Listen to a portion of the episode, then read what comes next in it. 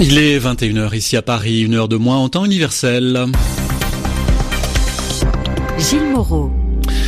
Bonsoir à toutes et tous, euh, bienvenue dans votre journal en français facile, présenté ce soir avec Namouri Dosso. Namouri, bonsoir. Bonsoir Gilles, bonsoir à tous. Dans l'actualité, Paris gagné pour Vladimir Poutine, le président russe facilement réélu, près de 74% des voix pour une participation d'au moins 60%.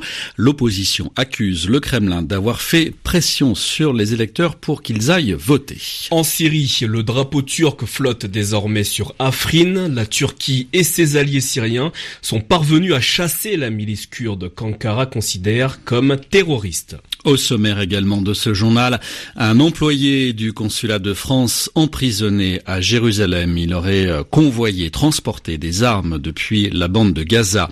À Mayotte, une élection législative partielle fortement perturbée par la météo ainsi que par le climat social. Et puis l'expression de la semaine avec Yvan Amar. Aujourd'hui, l'expression sous contrôle. Les journaux, les journaux en français facile. La Russie vient de connaître un vote aux allures de plébiscite. Sans surprise, Vladimir Poutine a été réélu triomphalement. Sans surprise, car sans véritable opposition, un sondage de sortie des urnes crédite le président sortant de presque 74% des voix, très loin devant le candidat communiste Pavel Groudinin, seulement 11%. La victoire de l'homme fort de la Russie est tout sauf une surprise, beaucoup plus attendue par les observateurs, les chiffres de la participation. Trois heures avant la fermeture des bureaux de vote, la participation s'est élevé à 60% selon la commission électorale centrale.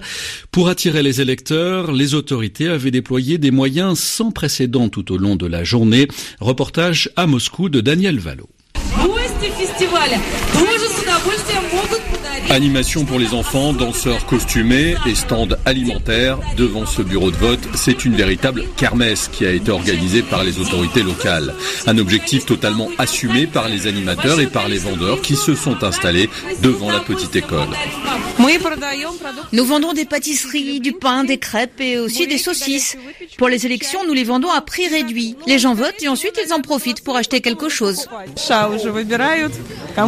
À l'intérieur du bureau de vote, les observateurs déployés par les autorités ne trouvent rien à redire à cette ambiance de fête foraine. En revanche, ce jeune observateur de la candidate d'opposition, Xenia Sobchak, regrette le mélange des genres et pointe du doigt la responsabilité des autorités.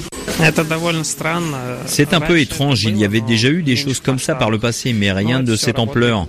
C'est sans doute pour augmenter le taux de participation, mais tout ça n'a rien à voir avec la politique. Les gens ne devraient pas venir voter parce qu'on leur donne de la nourriture. Pour inciter les électeurs à se rendre aux urnes, des coupons de réduction et des places de concert sont distribués dans certains bureaux de vote. Tout est fait pour garantir un taux de participation le plus élevé possible et pour donner un air de plébiscite à la réélection de Vladimir Poutine. Daniel Valo, Moscou, RFI. Vladimir Poutine est donc euh, très facilement réélu, mais l'opposition accuse le Kremlin d'avoir fait euh, gonfler la participation au moyen de nombreuses fraudes. En Syrie, le drapeau turc flotte désormais sur Afrin. Après quasiment deux mois de combat, la Turquie et ses alliés syriens ont réussi à chasser la milice kurde qu'Ankara considère comme terroriste. L'avancée finale des vainqueurs a entraîné un exode massif de civils euh, comme celui en cours dans la Routa orientale, toujours en Syrie, la Routa orientale où s'est rendu aujourd'hui le président Bachar el-Assad. Nouvelle attaque anti-israélienne à Jérusalem.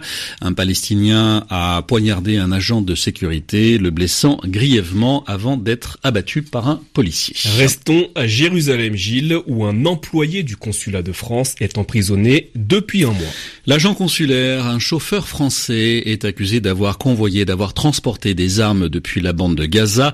Il sera présenté demain à un tribunal israélien à Jérusalem pour RFI Marine Vlaovic. Le chauffeur en question Un ressortissant français de 24 ans travaille pour le consulat de France à Jérusalem depuis plus d'un an. Détenteur d'un passeport de service, c'est-à-dire qu'il ne bénéficie pas d'immunité diplomatique, le jeune homme a été arrêté par les autorités israéliennes il y a un mois et placé depuis en détention administrative dans le plus grand secret. Selon certaines sources, il aurait avoué avoir convoyé à plusieurs reprises des dizaines d'armes depuis la bande de Gaza au moyen d'une voiture diplomatique qui ne peut pas être contrôlée par les Israéliens.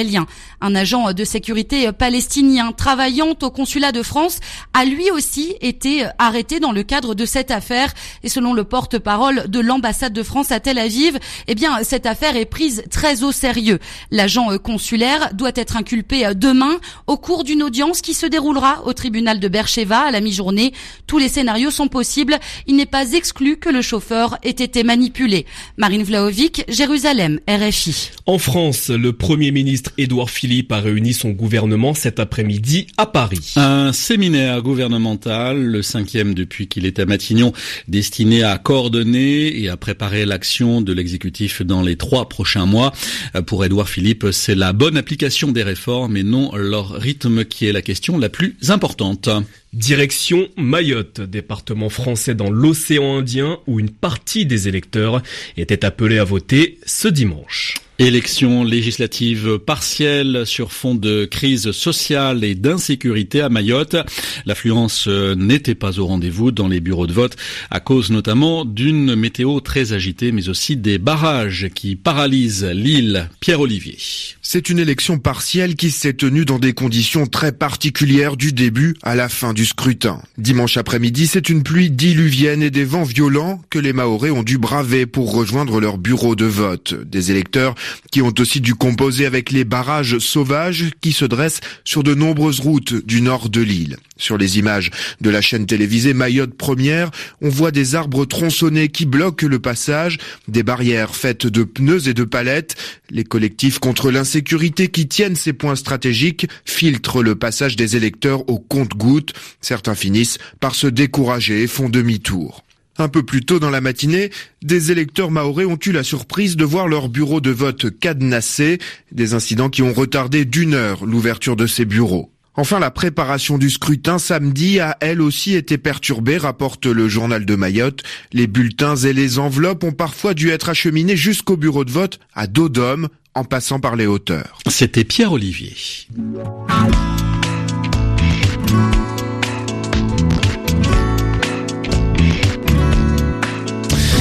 Il est temps de retrouver Yvan Amar pour l'expression de la semaine, comme chaque dimanche. Aujourd'hui, l'expression sous contrôle. Le drapeau turc flotte sur Afrin. Voilà une expression toute faite, mais on l'entend souvent pour dire que les forces turques sont entrées dans cette ville. Et le gouvernement d'Erdogan assure que cette cité est sous contrôle. Ça, c'est important parce qu'en ce moment, il y a beaucoup de gens euh, qui ont à cœur de contrôler la situation. Bah, ils veulent contrôler les situations. Et quand c'est le cas, on dit qu'on a la situation sous contrôle. Même parfois, on dit que quelqu'un est sous contrôle. La formule n'est pas vraiment aimable, mais elle évoque que la personne sous contrôle est au pouvoir de quelqu'un d'autre, est soumise à son influence, à son bon vouloir, comme on dit. Alors, est-ce que c'est de ça qu'il s'agit? Quelqu'un est sous contrôle quand on sait qu'on a mis une limite à ses mouvements ou à ses réactions. Mais on dira aussi bien qu'on contrôle sa vitesse, hein. ce qui veut dire que, par exemple, on peut s'arrêter si un obstacle apparaît, ou simplement on peut se débrouiller pour l'éviter. On n'est pas victime de sa vitesse. Et ces emplois se sont développés sous l'influence de l'anglais. On entend parfois des expressions anglaises. Hein. On parle de contrôle de soi en français. Euh, on parle aussi de maîtrise de soi, mais on parle aussi de self-control, un anglicisme qui n'est pas récent et qui est un peu en perte de vitesse. On l'entend de moins en moins. Mais ce mot de contrôle évoque l'idée de surveillance, de vérification aussi. Par exemple, dans un train, c'est le contrôleur qui vient poinçonner votre billet et qui dit contrôle des billets. Et il passe entre les voyageurs. Yvan Amar, un mot pour finir du coup d'envoi de la semaine de la francophonie qui a été donné ce week-end, un événement à vivre euh, tout au long de la semaine prochaine à travers de très nombreux événements, notamment sur RFI, journée spéciale francophonie, euh, mardi 20 mars, euh, en direct de la Bibliothèque nationale de France. Vous retrouverez le programme complet sur notre site internet. À retrouver aussi sur le site de RFI, le journal en français facile qui se termine. Bonsoir à tous, bonsoir Namouri. Bonsoir à tous.